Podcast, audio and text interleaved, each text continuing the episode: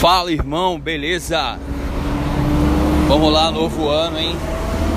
É, eu tenho pensado nesses dias sobre o que Esaú desprezou, que foi a sua primogenitura. E naquela época, os patriarcas, né? Vamos imaginar, Esaú era filho de Isaac, Isaac filho de Abraão.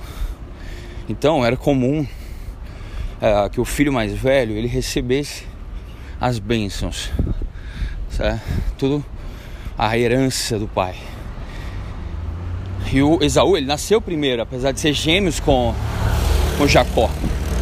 Mas Jacó o enganou.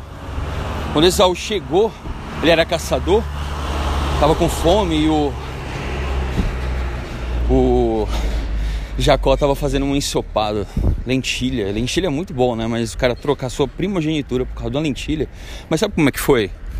Foi assim: que chegou com fome, né?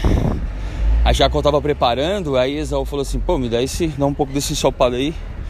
Aí ele falou: eu dou se você renunciar seus direitos de primogênito. Aí, ah, o que, que me serve agora? Por que, que eu estou falando isso?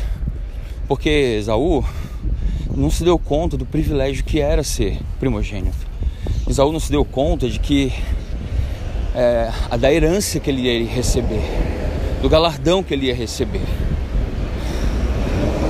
E assim somos nós também. Às vezes a gente não tem noção, sabe, da herança com o Senhor, a vida na eternidade. A gente escolhe ou passar a eternidade próximos de Deus recebendo o galardão, recebendo as recompensas pelas obras aqui na terra, ou ficar a eternidade longe dele.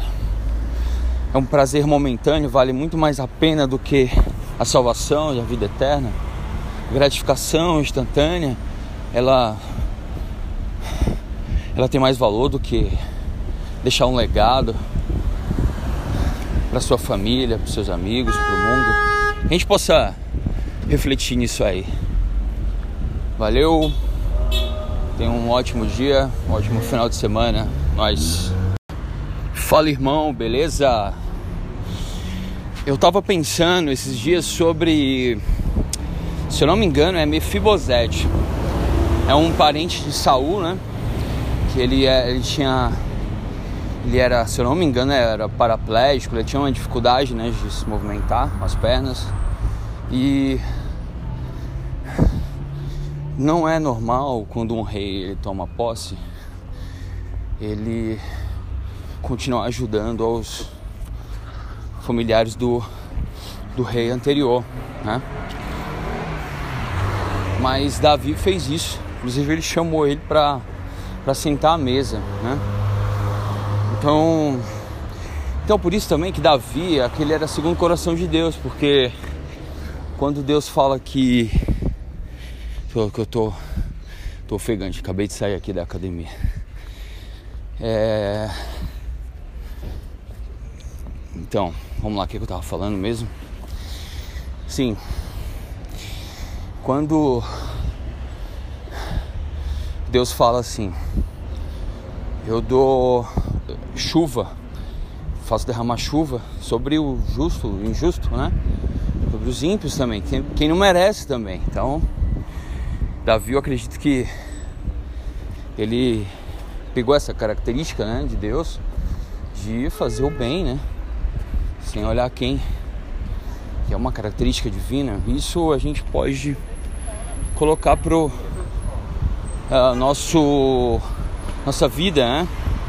Às vezes uh, na igreja, casa, no trabalho, uh, pessoas não vão merecer mas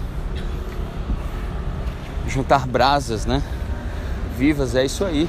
A cabeça do outro é abençoá-lo, é honrá-lo, sabe? É não se sentir não se sentir dominado. Claro que tem muita tem diferença se fosse se for uma injustiça e tal.